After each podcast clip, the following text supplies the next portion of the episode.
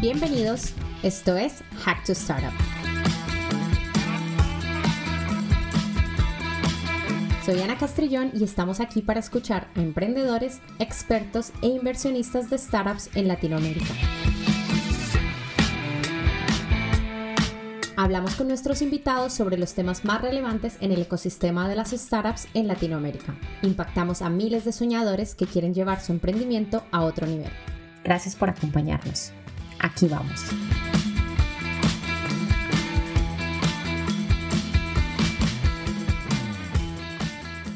Hola a todos y a todos, bienvenidos a Hack to Startup. Tengo que reconocer que esta historia me motiva mucho y cada vez que entrevisto a una mujer emprendedora, me, la verdad que me encanta y me encanta compartir todo esto con ustedes. El día de hoy nos acompaña Ángela María Costa, fundadora y CEO de Morado. Ángela hizo carrera en Rappi, haciéndose cargo de la apertura en Brasil y luego responsable de negociar con las marcas en México la integración a la plataforma FinTech de Rappi. Ángela, bienvenida a Hack to Startup.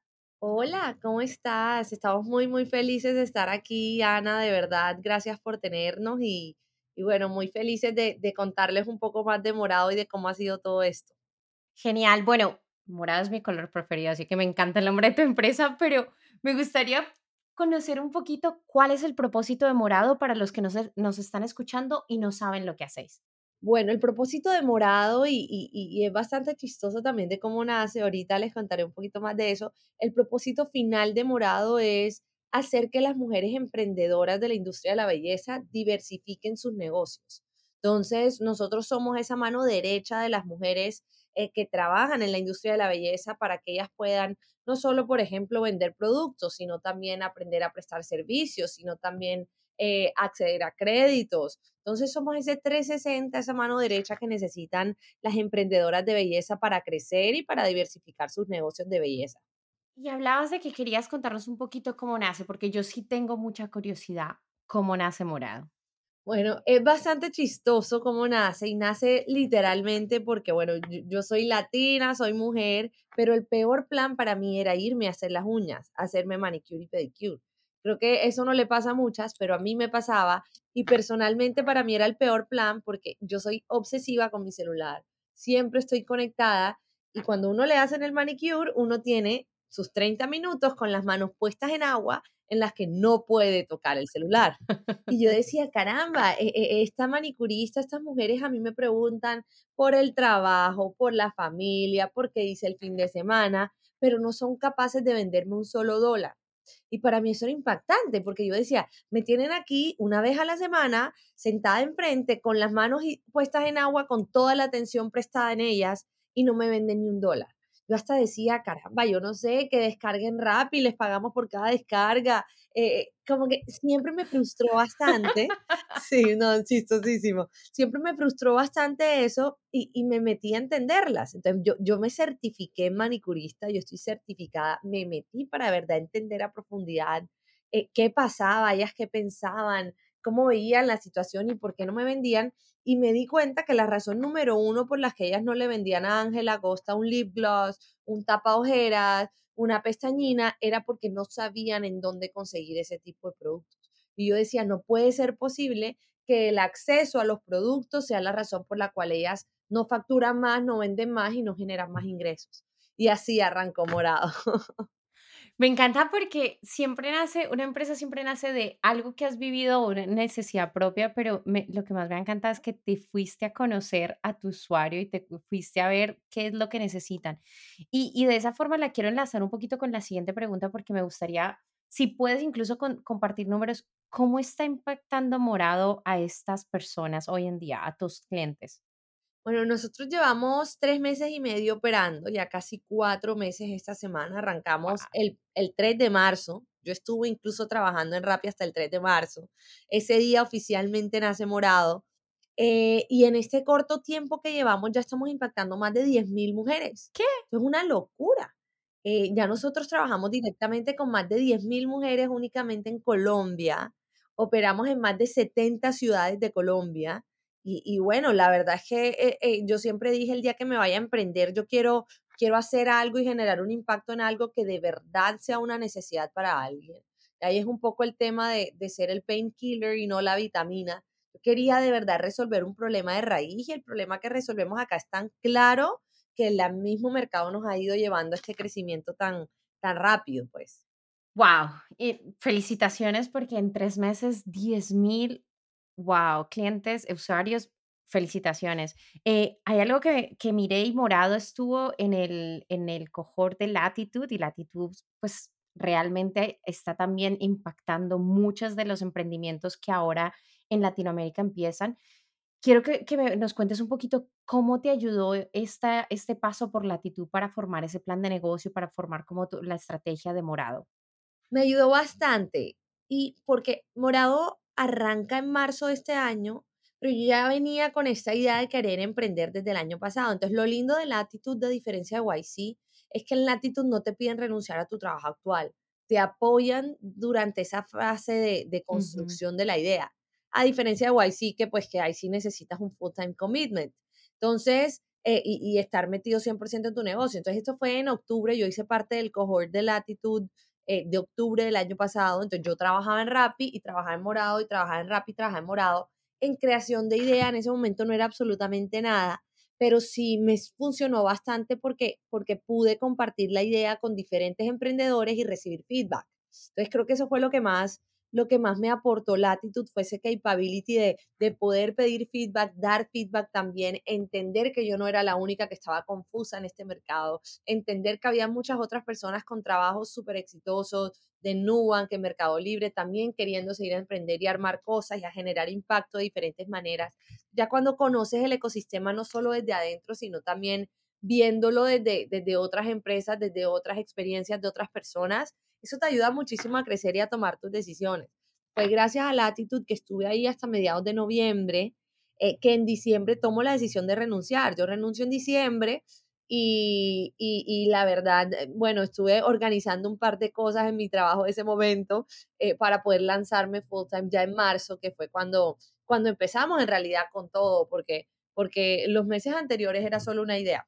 Claro. Y y me encanta, hay una cosa que que me ha gustado mucho que has dicho, lo de la actitud, porque, bueno, yo tuve la oportunidad de de de entrevistar a Gina, una de las cofundadoras. Amo lo que está haciendo Latitud en Latinoamérica y ayudé, bueno, fundé, puse un poquito de dinero en en Latitud ahora que que estaban haciendo fundraising, y me gusta mucho el el impacto que están teniendo en en personas que quieren empezar una una una idea y que no saben cómo cómo ejecutarla. Entonces, e e esa ayuda, esa gran ayuda, o sea, que los que nos están escuchando y no saben y, quiere- y quieren empezar, tienen una idea y quieren empezarlo, les animo a que vayan a Latitud y, y se registren porque la verdad que la gente que conozco que ha estado ahí ha tenido muy buena experiencia. Eh, bueno, quiero, creo que hemos conocido un poquito de Morado, pero como decía antes, y, y tú me contabas a mí, tú vienes de la escuela de Rappi, que es el primer unicornio colombiano, y creo que es una gran incubadora de grandes emprendedores hoy en día. eh, por ahí veía que casi vein- más de 20 empresas han salido de personas que han trabajado en Rappi. La primera pregunta que tengo en este, en este, en este aspecto es, ¿crees que es una buena escuela traba- primero trabajar en una startup y después ponerte a fundar una o, o no es necesario? En- en tu caso, desde tu punto de vista, ¿qué te enseñó ese paso por Rappi? Yo creo que, que ahorita hay que tener muchísimo cuidado porque no es lo mismo trabajar en un startup de alto crecimiento que esté en etapas iniciales a trabajar en cualquier startup. Y creo que es algo que, que las personas que se están pasando a startups sí tienen que estudiar bastante. Y no es, ay, porque me fui a X startup, eh, ya tuve la experiencia startup, eso es falsísimo. Tienes que cuidar muchísimo en el momento en el que estás entrando, cuál es el propósito de esa compañía. Y, y de verdad, si es un propósito que también vaya alineado a ti. Entonces, no es solo totalmente alineada contigo, Ayana, de que la, la, la, la experiencia y la oportunidad de trabajar en una startup te cambia la manera de pensar, te hace entenderte a ti mismo como trabajador porque te lleva a tu máximo nivel. Cuando ya tú estás en tu máximo nivel también y te lo exigen a diario y te lo exigen a toda hora y te empujan a siempre estar en ese siguiente nivel, tú logras conocerte a ti tanto como ejecutor que te da menos miedo y se te facilita muchísimo armar tu empresa después. Entonces, aquí, aquí donde yo estoy, he tenido grandes retos enfrente, muchísimos, muchísimos, mucho más grandes de los que yo jamás me imaginé y que yo hubiera podido también eh, eh, cumplir por decirlo así, entonces te va dando cierta confianza en ti mismo, en tu ejecución, en tu equipo, sabes lo que eres capaz, conoces tu trabajo propio y eso te da una tranquilidad que, pues madre, yo creo que hoy en día a mí me ponen enfrente morado lo que sea y yo sé que yo con este equipo que tenemos lo vamos a poder sacar adelante, pero también es porque lo he vivido antes, porque, porque tuve la oportunidad de hacer cosas absurdas, cosas gigantes como lanzar un banco en, en, en Brasil, como, no sé, o sea, posicionar una marca en países donde no existíamos, donde habían competencias que llevaban 10 años comiéndose el mercado y nosotros montándonos ahí con Rappi. Ya cuando tú, tú sueñas en grande, pero también puedes cumplir esos sueños, no es lo mismo que solo soñarlos en grande. Ya es, hey, yo ya lo hice en algún momento, yo sé que esto se puede hacer, porque yo ya he soñado en grande y lo he cumplido. Entonces, no es irse a cualquier startup, es irse a una startup que esté arrancando, es irse a una startup que tenga mucho propósito, mucho futuro, que tenga grandes líderes de los que uno puede aprender. Supremamente importante en la carrera de un emprendedor estar rodeado de esas grandes mentes que te empujan día a día. Y no todos los días son fáciles, pero de pronto se facilitan un poquito con, con ese mensaje inspirador que votaba Simón de vez en cuando, cuando uno estaba ya tirando la toalla, entonces llegaba Simón y, y, y uno, bueno, ahí sacaba el último aire. Entonces, eh, eh, sí los invitaría a todos a que sí, eh, creo, que, creo que trabajar en un startup le cambia a uno la vida, no solo para conocerte a ti, sino para aprender tanto. Es supremamente importante, pero sí toca ser bastante cuidadoso a qué startup uno se va.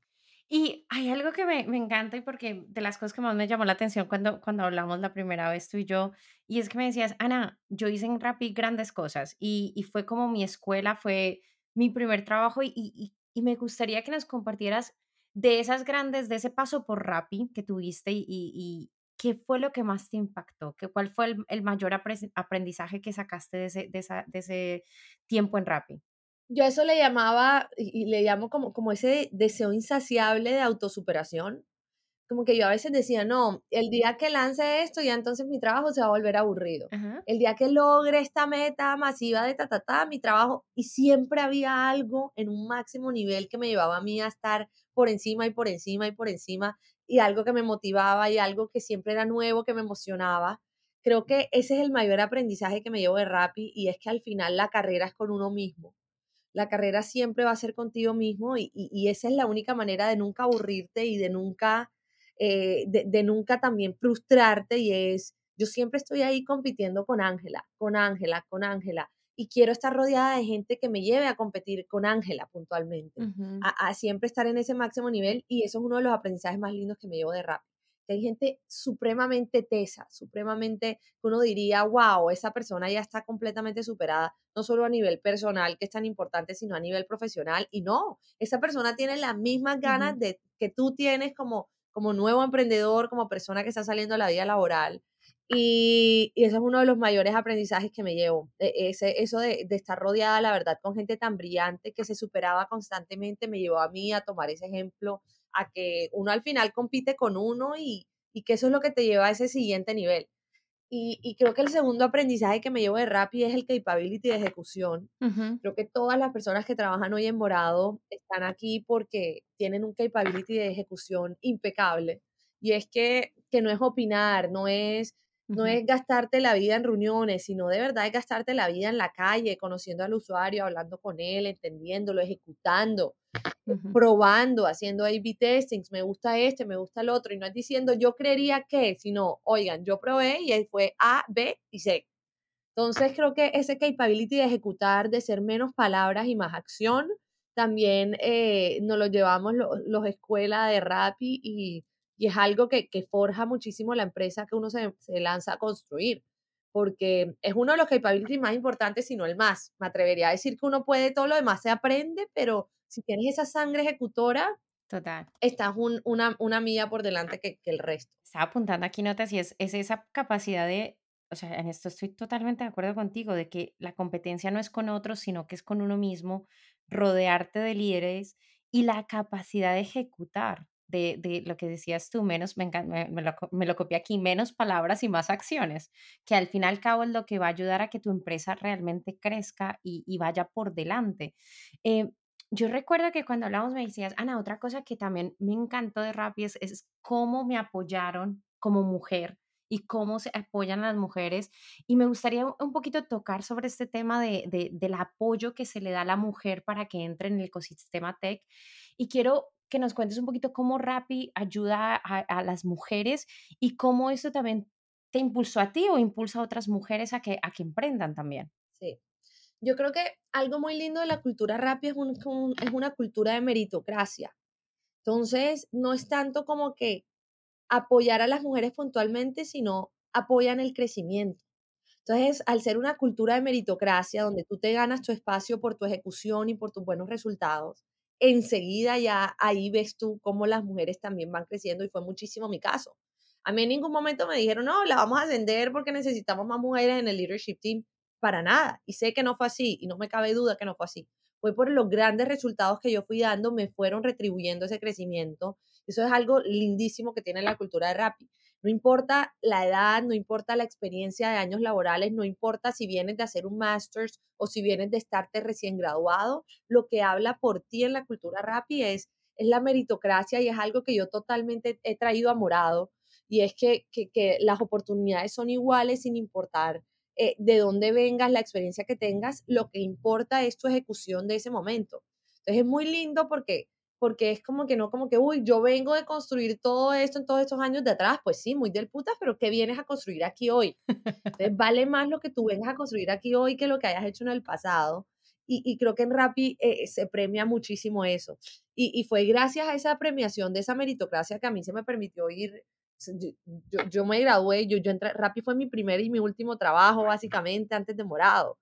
Yo, yo entré en Rappi como, como practicante eh, y fui creciendo ahí. Entonces también una practicante que al año y medio ya estaba yéndose a Brasil, viví más de un año y medio en Brasil sin ni siquiera saber portugués. Eso es algo que me premió la meritocracia y es algo que le celebro a, a esa cultura de Rappi eh, de, de, alto crecimiento y de, y de, alto potencial y es totalmente lo que, hemos, eh, lo que estamos construyendo en Morado, que la verdad ahí es donde las mujeres pueden brillar tranquilamente, porque tú sabes que al final tengas un hombre al lado, tengas al que sea al lado, te van a premiar es por tu ejecución y tu crecimiento depende únicamente de ti. Y eso se lo celebraré por siempre a, a la oportunidad que tuve en Rappi. Sí creo que hay un, igualmente una gran, una gran oportunidad eh, en las startups eh, colombianas y latinas, que, que sí creo que todas deberían tomarse el trabajo de buscar estas grandes mujeres top tier talent para llevar a sus equipos de liderazgo, porque sin duda alguna darle la oportunidad a estas mujeres también y, y hacer el esfuerzo por traer más mujeres excelentes que hay a estos equipos de liderazgo les va a dar más la visión a estas mujeres de crear sus propias empresas. Sí creo que hacen falta muchísimas CEOs mujeres, eh, muchísimas empresas que Uh a -huh. pesar de tener eh, eh, mujeres en su, como co-founders, les deberían dar las oportunidades también de ser CEOs para que sean ejemplos para todas las que vienen detrás también. Y porque no me cabe duda que pueden hacer un excelentísimo trabajo también. Y, y sí, sí empujaría bastante a, a, los founders actuales a tomarse el trabajo de traer estas grandes mujeres que están en la industria, esperando a que las inviten también a ser parte de estos equipos lider de liderazgo de startups, porque ellas van a ser las CEOs de, del futuro, van a ser las fundadoras que vienen detrás. Entonces sí, sí, sí quisiera invitar, no solo darles el chance a las mujeres, que creo que sí se les está dando también cada vez más de crecer dentro de las startups, sino llevarlas a estos roles de liderazgo para que sean esos magnets de después convertirse en fundadora.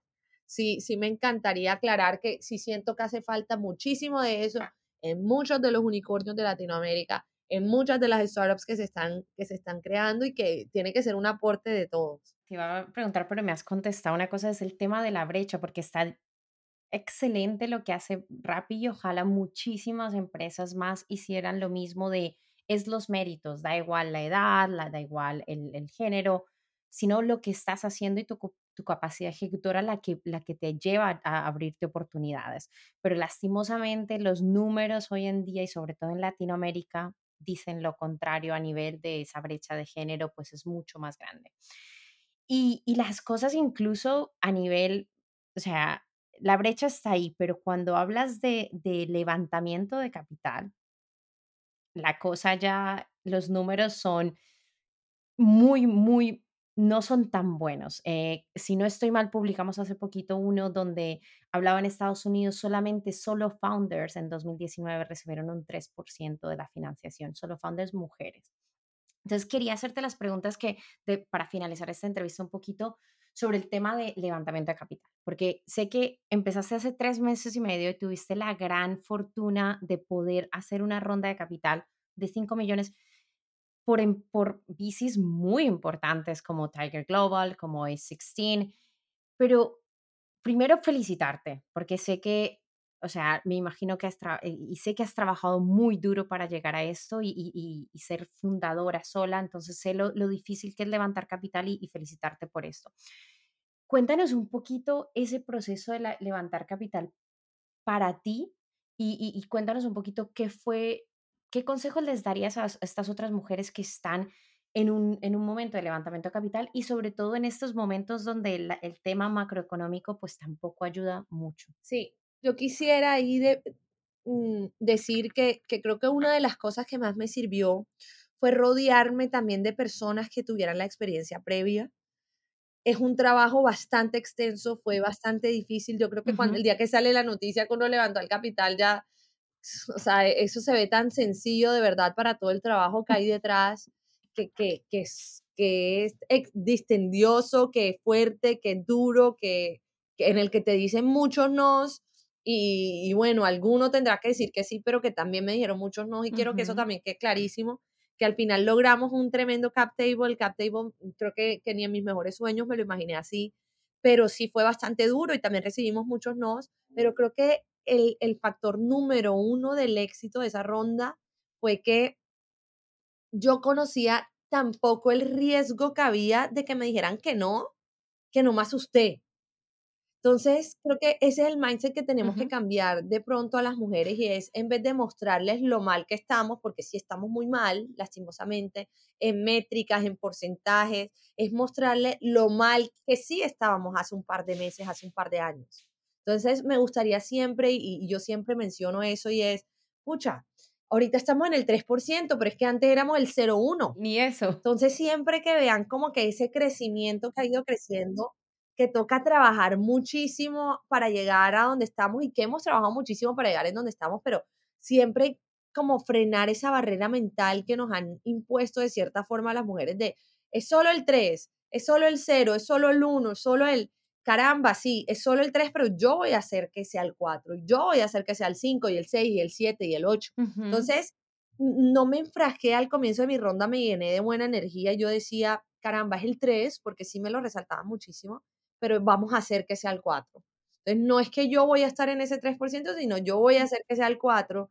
ujú, Y, y creo que e- eso te ayuda bastante a nivel mental a, a prepararte, a saber que no va a ser fácil, a que igual está ahí la oportunidad, hay que irla a atacar. Y sin duda alguna, creo que si hubieran más mujeres lanzándose a levantar capital, esa métrica fuera, fuera, fuera, fuera superior. Entonces, sí, sí, sí, obviamente quiero dejar claro que no fue fácil, que hay que prepararse duro, hay que ir con mucha conviction, pero es nada distinto a todo lo que ya nos han dicho. Hay que ir seguros, al final del día los VCs que están ahí por ti van a invertir en ti, seas un hombre, seas una mujer, seas un trans, sea lo que sea. Eh, ellos van a invertir en ti, en tu potencial y, y tienes que encontrar los right VCs también. Entonces sí, hay que prepararse para la guerra, eso no es duda, pero pero eso lo hacen todos los founders. Y, y, y, y no, creo que mi consejo número uno es lanzarse, es lanzarse. Y más que todas las mujeres que ojalá nos estén escuchando acá hoy, Ana, es hay que lanzarse para seguir creciendo ese porcentaje, hay que lanzarse de verdad, porque creo que lo que le hace falta ahorita al mercado ni siquiera es, es más capital in- in- invertido en mujeres, sino más mujeres founders. Sin duda alguna, más mujeres founders. Total. A mí a veces me piden referenciar mujeres founders y yo puedo pasar una lista de 100, pero ojalá pudiera pasar una lista de 1000, de 2000, de 3000, de 4000, de 5000. Entonces sí quisiera de verdad eh, eh, invitar a lanzarse y sin miedo, sin miedo al fracaso. Y no solo en fundraising, en todo, en la vida, en, en el emprendimiento, en todo hay que ir sin miedo al fracaso. Y creo que esa fue la razón número uno del éxito. Yo venía de, de, de, de una empresa en la que no existe el miedo al fracaso, en la que el fracaso lo aplauden de cierta forma Total. en Rappi y eso ayudó mucho a, a- a- a formarme a mí como, como mis, mis heridas de guerra, tengo unas heridas de guerra fuertísimas de muchas veces que he fracasado en mi vida. Y pues si no levantaba capital, esta iba a ser una herida más. Entonces hay que ir con ese mindset de heridas de guerra, sin miedo al fracaso y, y sin miedo al éxito también, a creerse lo que uno está viviendo y, y bueno, no, eso, eso nos forja la verdad bastante como emprendedores. Me parece súper lindo todo lo que has compartido. Ojalá que si hay mujeres o incluso hombres escuchándonos y tienen amigas que estén pensando en que quieren emprender pero no lo tengan claro. Yo creo que una de las cosas más importantes para nosotros como mujeres es cambiar ese, lo que tú decías, el mindset, cambiar el chip de podemos hacerlo. Eh, es cierto que, que los números están bajo, pero cada mes, entre más seamos las que apostamos por estar en el mundo tech, y entre más nos, entre nosotras mismas ayudemos a otras, porque desde Hack to siempre estaremos ahí para mostrar todo lo que las mujeres están haciendo en el ecosistema y todo lo que podemos llegar a hacer. Entonces, en ese aspecto estoy muy de acuerdo contigo y, hay que lanzarse. Y es un es un punto de vista que cambias cuando trabajas en ciertas empresas donde la cultura del fracaso no es tan mala. Lastimosamente en Latinoamérica nosotros nos enseñaron que fracasar es malo, pero no, fracasar te da la opción de emprender. Y, viendo un poquito lo que, lo, que, lo que quería preguntarte, pues me has contestado muchas de las cosas a nivel de qué consejos le darías a las mujeres que, que quieren lanzarse. Pero para cerrar esta ronda de preguntas, porque está claro que levantar capital no es fácil, pero si tú dijeses, Ana, tengo tres consejos o tres cosas o tres, tres pasos que yo daría, que yo hice y que me fueron muy bien cuando fui a, lanzar eh, a levantar capital, ¿cuáles serían para estas mujeres que están hoy, o incluso mujeres y hombres, da igual, que estén levantando capital? ¿Qué te sirvió a ti en tu proceso? A mí me sirvió muchísimo conocer cuáles eran los venture capitals que se alineaban con mi negocio. Entonces, ¿cómo, cómo lo revisé? Y era puntualmente viendo las compañías similares a Morado quiénes habían invertido en esas compañías. Me sirvió muchísimo porque yo ya de entrada sabía que la propuesta de valor de Morado les pudiese interesar a estos VCs. Entonces es como que, no sé, si, si hay un VC que solo enfocado en EdTech, pues, madre, lo más posible es que ese VC me diga que no. Yo también entendí bastante eh, eh, el VC con el que me estaba hablando y creo que eso nos funcionó bastante. Eh, y eso es claro, porque también al final para ti va a ser mejor tener VCs que tengan experiencia en tus tipos de modelos porque te van a ayudar más. Eh, si deciden invertir, te van a ayudar muchísimo más. Creo que ese es un consejo muy claro y es saber a quién, quién entra y quién no, y a quién, a quién buscas y a quién no, y a quién pitch y a quién no. Te va a ahorrar muchísimo trabajo en eso si entiendes desde el comienzo con quién estás hablando. En segunda mano, creo que también diría que, que hay que ir preparados con toda. O sea, si hay algún día que por alguna razón tu energía no está al 150%, es mejor que tú no tomes esa reunión a que la tomes si tienes COVID o estás cansado. O sea, creo que en todas las reuniones yo iba con una energía al 150%, iba supremamente preparada, iba a ganarla o a ganarla, no iba con opción de perderla. Y creo que transmitir eso es bastante importante. Así nadie, no mucha gente habla de eso, pero sí creo que la energía tiene que estar al 150% ese día tienes que, que de verdad ir a ganar un mundial y tienes que estar preparado para ganar ese mundial. Que ahí va mi tercer consejo y es, nadie conoce tu empresa mejor que tú, pero asegúrate de eso también. Asegúrate de que nadie conozca tu mercado mejor que tú, asegúrate que tú de verdad te conozcas cada detalle de tu mercado, de tu empresa, del futuro de tu empresa, del pasado de tu mercado. Creo que, que, que eso te va a dar tanta tranquilidad. Entonces yo, yo llegaba a las reuniones y muchas veces pues no les voy a decir que, que no llegaba eh, intranquila a varias, pero a casi todas llegaba supremamente tranquila. Y es porque yo decía, es que yo sé de lo que estoy hablando y estoy segura de lo que estoy hablando, pero no solo estoy segura de lo que estoy hablando porque lo leí en internet, estoy segura de lo que estoy hablando porque yo me caminé las calles de Colombia y de México y de Brasil hablando con mis usuarios porque yo hablé horas y horas y horas con mis usuarios, con mi equipo, con mi equipo de tecnología, para saber y estar bien clara en lo que necesitaba y en lo que no necesitaba. Ya cuando tú de verdad vas tan nutrido de todos los datos que necesitas, deberías ir tranquilo, que es que no vas a poder fallar, todo lo tienes en la cabeza, en la parte de, o sea, lo tienes eh, top of mind y, y, no vas a poder fallar. Entonces, sí los invitaría y les daría el consejo de que, de que no todo está en internet y de verdad conozcan en la calle a sus clientes, Si sus clientes están en otra parte del mundo, pues viajen a esa otra parte del mundo y conójanlos también. Eh, si sus clientes son empresas, visiten las empresas, conozcan las historias que hay detrás de estas empresas. Creo que, que conocer de verdad eso te da una tranquilidad que tú llegas y, y cualquier pregunta que te hagan, Yo la sé. vas a saberla responder porque nadie se conoce tu negocio ni tu empresa mejor que tú. No, eh, eh, toma notas aquí, o sea, tres consejos para los que nos están escuchando es saber a quién vas a invitar en tu, en- eh, a, a invertir en tu empresa, conocerlos bastante bien y cómo te van a poder incluso ayudar a crecer. La energía que creo que hoy está demostrada para los, incluso los que nos están viendo en video, la energía que, que desprende Ángela, pero la energía con la que tienes que ir a cada reunión al 150% y conocer tu empresa, pero incluso demostrarlo desde el conocimiento de tus usuarios y saber cada pregunta que te van a hacer como no algo que has buscado, sino algo que tú has vivido y puedes hablar de ello. Me, me ha encantado y me los, me los he apuntado aquí para en mis notas. Ángela, para terminar, primero, mil gracias. Qué, qué rico poder compartir contigo, qué rico poder conocer un poquito más de Morado, conocer lo que estás haciendo, hablar de mujer a mujer, cómo podemos incluso a- a ayudar a que más mujeres estén en, en el, en el ecosistema. Eh, antes de terminar, tenemos como una rondita eh, rápida de preguntas eh, muy rápido y me dices lo primero que se te viene en la cabeza. ¿Estás preparada? Preparada. Listo, vamos a ello. ¿Libro favorito? No Rules Rules.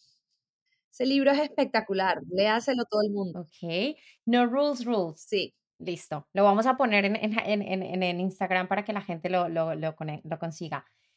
¿Qué te hubiera gustado haber sabido cuando empezaste? que, que a veces es bastante solitario ahí arriba, a veces uno también se siente solo, a veces de verdad necesitas estar rodeado del mejor, mejor equipo y pues a eso es lo que estamos construyendo acá en Morado, porque sí lo vas a necesitar. Eh, creo que, que, pensé que también ya cuando, cuando la empresa iba andando, eh, uno iba, iba a estar eh, más aún rodeado, pero nada, las decisiones más difíciles te tocan a ti sola. Entonces, así esté rodeado, las, las decisiones duras te van a tocar a ti solo y creo que eso no me lo dijo nadie. Yo decía, no, yo soy súper bien rodeada, pero no, al final uno escucha, escucha, pero haces lo que se te da la gana. Entonces, eh, e- eso nadie me lo dijo. ¿Qué, qué emprendedor o emprendedora al que más admiras? Jeff Bezos, la capacidad de ejecución de la empresa de él, de Amazon, puntualmente, cómo se han comido un mercado en el 360, uff, Ujú. para mí eso es un sueño. ¿Qué te tiene curiosa ahora? Ahorita me tiene curiosa cómo vamos a meter temas tan innovadores como el cripto, como el EdTech en morado. Entonces ando estudiando muchísimo de eso. Uh, súper interesante. Eh, ¿tienes a alguien que te gustaría que entrevistáramos en nuestro próximo podcast? Bueno, si no han entrevistado a Andrés Bilbao, les recomendaría al 100% entrevistar a Andrés o a Daniel Bilbao. Eh, me encanta cómo ellos hablan y cómo viven el emprendimiento. Tienen una, una manera muy, muy curiosa y muy única de ellos de vivir el emprendimiento y de disfrutárselo. Y me parece que, que sería supremamente interesante que, que los escuchen también. Perfecto. La última, ¿qué es lo último que buscaste en Google? No, es, es- es chistosísima porque lo último que busqué en Google eh, fue hoteles en Medellín, porque nos vamos para Expo Belleza, que es la feria de belleza más grande que tiene Colombia, incluso la segunda más grande de Latinoamérica. Vamos a estar allá con Morado, entonces andamos ahí organizando para, para que salga económico el, el, el paseo de, de, de varios que tenemos que ir. Eso es lo que llevo buscando en Google ayer y hoy. Paseo de olla. Así es, así es. Bueno, Ángela, qué rico, no, me encantan estas preguntas porque siempre me río mucho de, de- de- las respuestas y me encanta. Ángela, una, alguna, ¿alguna red social donde nuestros oyentes te puedan seguir o puedan seguir a Morado si, si tienen curiosidad cómo funciona? Sí, soy, mi red social favorita es Twitter, así que eh, eh, me encantaría si nos pueden seguir en Twitter, a mí, Ángela, arroba Ángela Costa D. Eh, también en LinkedIn tenemos bastante, bastante información interesante en Morado, pero la mejor red para seguir a Morado es Instagram. Entonces, súper chévere que nos puedan seguir en arroba soy morado. En Instagram eh, tenemos ahí todo el tiempo todo lo que está pasando y, y bueno, ahí pueden ver un poquito de nuestro crecimiento, que ya dentro de unos días estamos en México oficial. Ya, ya vamos a lanzar México en unos días. ¡Wow! Eso te iba a decir ahora mismo, te iba a decir, Ángela, ¿cuándo, o sea, cuál es la siguiente, la siguiente, el siguiente París? Pero ya me lo has dicho, ¿no? Pues, Ángela, mil gracias por, por este tiempo, por este espacio. Qué rico poder compartir contigo. Eh, yo espero que pronto, el, la siguiente vez que hablemos y que te entreviste sea porque Morado está en México, en Chile, en en muchos países de Latinoamérica y te deseo lo mejor porque realmente lo que estás haciendo desde Morado está impactando a muchísimas otras personas y, y qué rico poder conocerte y y ver lo que estás haciendo con, con Morado. No, gracias Ana por tenernos, por escucharnos y ahí quedamos súper conectadas para seguir creciendo esta, esta, este, todos estos emprendimientos y toda esta cultura startup. Un abrazo. Que estés bien, Chaito, Ángela. Si te gustó este podcast, compártelo y acompáñanos cada martes con capítulos nuevos. Conoce todo lo que está sucediendo en el mundo del emprendimiento, tecnología y capital de riesgo en Latinoamérica. No te pierdas ninguna entrevista con nuestros expertos y entérate de toda la información en nuestras redes sociales. Nos puedes encontrar en Instagram como arroba hacktostartup. Hasta la próxima.